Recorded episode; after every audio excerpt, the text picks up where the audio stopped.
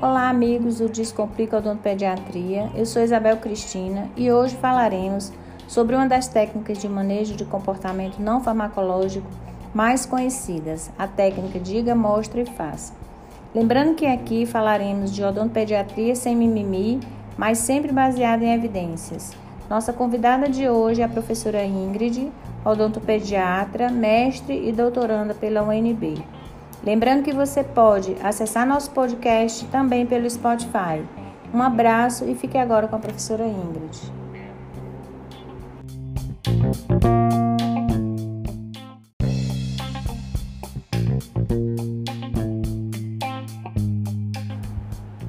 Oi, pessoal! Primeiro, eu gostaria de agradecer o convite e o espaço para falar um pouquinho sobre a técnica de controle de comportamento não farmacológico que eu particularmente mais gosto e mais aplico com os meus pacientes, a técnica Diga, Mostre e Faça. Lembrando vocês que reconhecer a fase de desenvolvimento em que a criança se encontra e avaliar a maturidade emocional e psicológica dela são fundamentais para a escolha da técnica ideal a ser adotada. Bom, então, como o próprio nome da técnica diz, essa técnica ela é baseada em, primeiro, a gente dizer, né, apresentar algo novo ao paciente, depois mostrar como, como funciona e, finalmente, fazer com o paciente. E para que ela dê certo, é muito importante que você utilize também a linguagem adequada para a idade da criança que você está atendendo.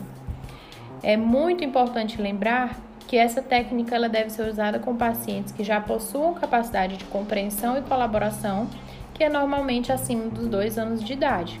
De nada vai adiantar você contar uma história para uma criança de um ano, falar sobre o bicho dente, porque aquela criança não vai ter maturidade suficiente para compreender o que, é que você está propondo, o que você está falando. Então, inicialmente, é, o dentista e o auxiliar devem se apresentar à criança Afinal, ela precisa saber quem que vai cuidar dela naquele momento. Depois, nós dentistas devemos conduzir a criança até a cadeira, usar também termos comparativos. Então a gente pode dizer que aquela cadeira é um parece um parque, um brinquedo do parquinho de diversões, uma cadeira espacial, um brinquedo que sobe e desce, que deita dependendo do isso dependendo do nível de desenvolvimento do paciente e tendo é, o cuidado sempre de explicar é, todas as funções da cadeira. É, a, nós devemos usar uma linguagem e os conceitos, lembrar dos conceitos para ajudar a facilitar o entendimento da criança, para que possa fazer novas e agradáveis associações dentro do consultório odontológico. Depois da apresentação da cadeira, é, a gente vai seguir apresentando a luz, a seringa de água e de ar.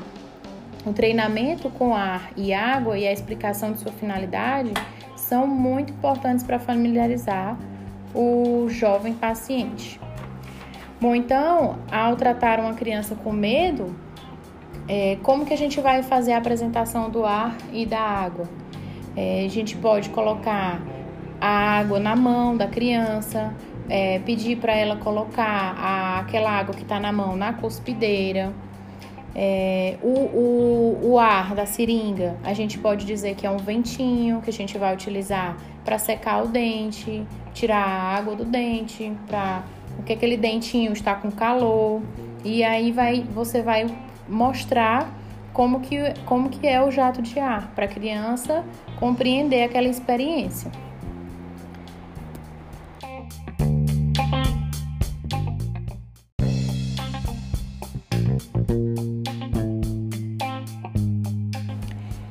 Depois de apresentar a seringa tríplice, né, com o ar e a água, a gente vai apresentar também o sugador para a criança. A gente pode fazer uma pequena experiência, pedir para ele colocar a mão em forma de conchinha, encher a mão de água e utilizar o sugador para sugar aquela água da mão, ou até mesmo de um copinho. Pede para encher o copinho de água com a seringa tríplice e depois a criança vai lá com o sugador brincando e faz toda aquela água sumir com certeza vai ser uma experiência bem interessante.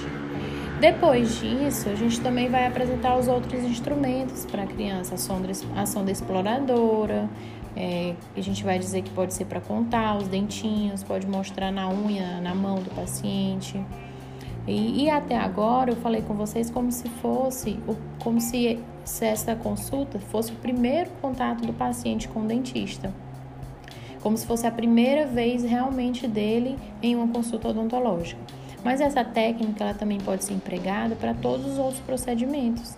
Então, se a criança chega para você, nenhuma primeira consulta com você, mas não é o primeiro contato dela com o dentista e ela já conhece a cadeira, já conhece a seringa, mas não conhece outros procedimentos, a gente vai apresentar os outros procedimentos para essa criança. Então, a radiografia, por exemplo, a gente vai mostrar película, mostrar o avental de chumbo, é, comparar o, o, o, aparelho de radiografia a uma máquina fotográfica. Podemos até mostrar uma radiografia já revelada para o paciente ver um dentinho naquela, naquela imagem. É, o procedimento de profilaxia, a gente pode usar a escovinha é, de Robson na unha do paciente, limpar a unha, pedir para ele segurar a, a baixa rotação, para ele sentir aquela movimentação, ouvir o barulhinho da escova e já ir se acostumando a esses novos estímulos.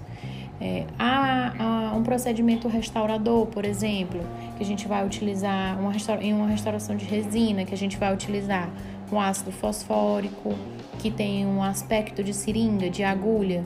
A gente pode usar ele e, e pintar a unha do paciente, dizer que é um sabonete que vai limpar o dente, as impurezas do bicho, da cárie. Então a gente tem que utilizar a criatividade e tem que tentar explicar da melhor forma aquele procedimento para o paciente.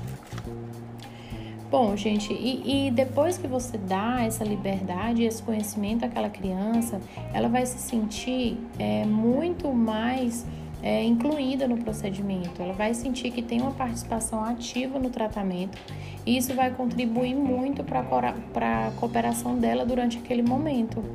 E você também sempre deve lembrar aos seus pacientes, às crianças, que nem todos, né, é, que nem todos os itens que a gente tem na, na bandeja né, da, durante o atendimento são itens que a criança pode pegar. É, então, a gente tem que sempre que lembrar da segurança do paciente e do ambiente de trabalho. Então, orientar ela que ela deve pedir antes de pegar. Afinal, ela pode se machucar com a sonda exploradora, pode se machucar com a caneta de alta rotação. E além de se machucar, ela pode também causar algum prejuízo é, no nosso instrumental de trabalho. Então, tudo com muita conversa, orientação, mostrar, é, jogo limpo com a criança, né? Não mentir. A gente vai utilizar das palavras apenas para mostrar uma, uma. trabalhar com a imaginação, mostrar uma realidade mais divertida do que o que ela realmente é. E para finalizar com vocês é, essa nossa conversa de hoje, o que as evidências mostram sobre a aceitação dos pais sobre essa técnica? Por exemplo, os pais gostam dessa técnica? Então, uma pesquisa realizada que avaliou, é, comparou algumas técnicas é, de comportamento não farmacológico, ela mostrou que 98% dos pais se mostraram satisfeitos com o emprego dessa técnica. Então, eu espero que tenha ficado esclarecido o assunto, que vocês tenham gostado. É, e eu Queria mandar um abraço para todos e fiquem com Deus.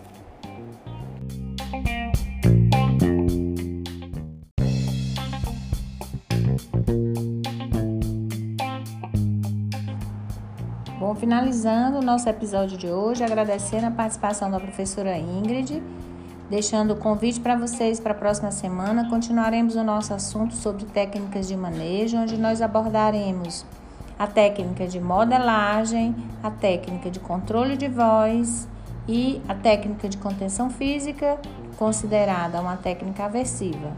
Então, por hoje é só. Fique com Deus e até a próxima semana.